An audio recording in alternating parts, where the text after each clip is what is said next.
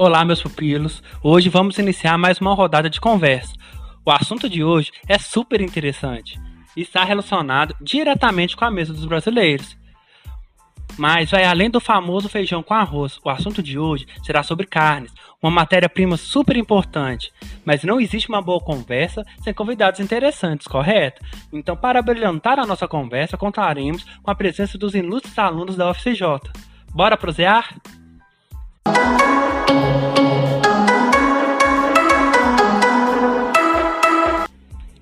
Então a nossa primeira pergunta será para a nossa amiga Drauziele, para os íntimos Drauz. Drauz, mesmo com o aumento da pandemia, podemos verificar com as projeções estatísticas que haverá um aumento na exportação de carnes brasileiras. Na sua opinião, o que motivou esse aumento?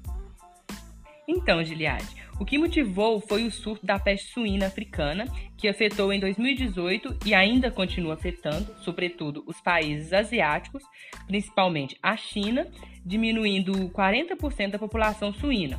Consequentemente, a China é, precisou comprar de outros países para poder suprir seu mercado interno.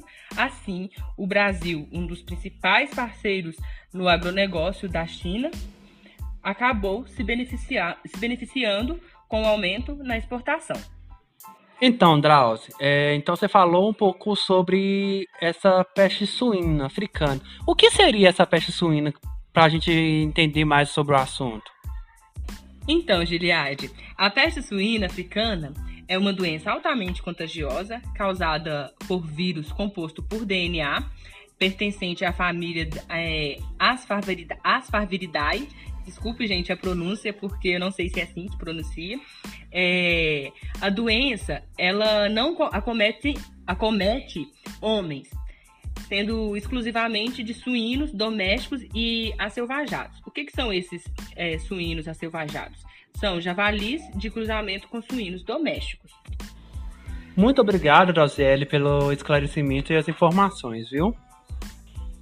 Então, agora nós vamos bater um papo com a Bruna. Ô Bruna, você acredita que teve alguma mudança no hábito de consumo de carne?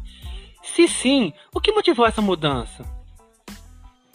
Sim, Giliade, pois com o aumento da exportação causou um aquecimento no, merc no mercado interno e com isso houve um aumento no preço das carnes. O que mudou também foi o, o medo das carnes estarem contaminadas, sendo as condições higiênicas sanitárias sendo cada vez mais cobradas na sociedade atual.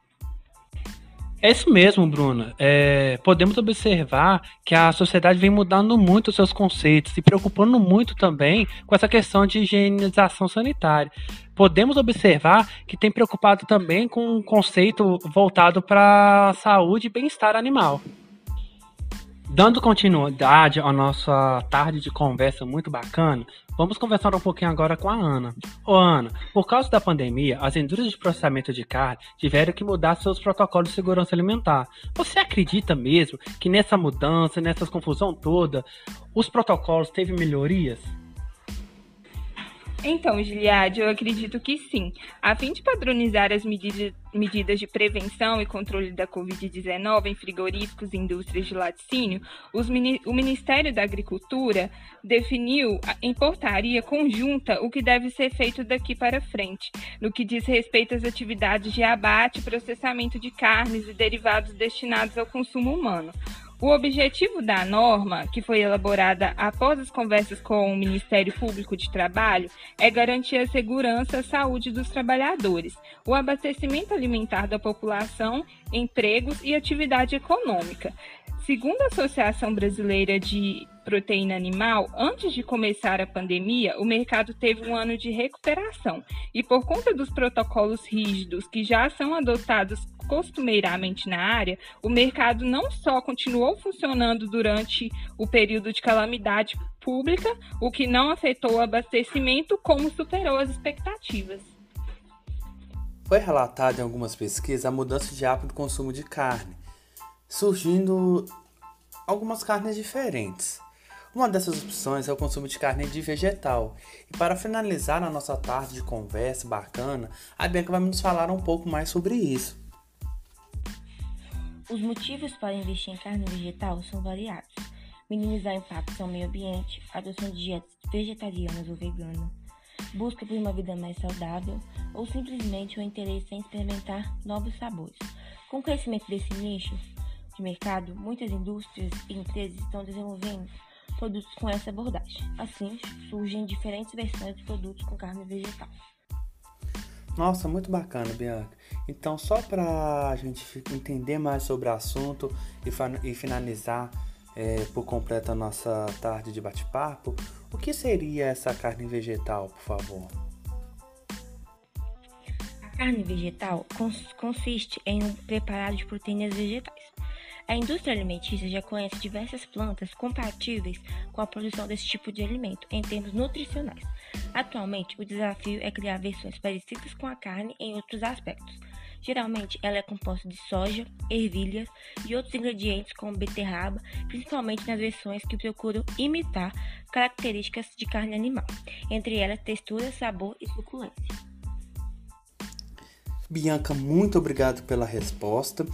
Obrigado por esclarecer sobre esse assunto também muito curioso. Aproveitar a oportunidade também quero agradecer a Ana, quero agradecer a Bruna e a Drauziele por ter brilhantado a nossa tarde com esses assuntos e essa nossa bate-papo, ok? É, quero agradecer também principalmente você, nosso ouvinte, que tem aproveitado essas tardes conosco, esclarecendo sobre vários assuntos voltados às matérias-primas. Aproveitando a oportunidade, gostaria de relembrar a vocês que nossos todos os nossos assuntos são baseados em pesquisas científicas, em conteúdos que vão agregar no nosso conhecimento. E as nossas referências de hoje é o site CI Orgânicos, que é o Centro de Inteligência em Assuntos Orgânicos. Também usamos como referência o site da Embrapa, que é a nossa empresa brasileira de pesquisa e agropecuária.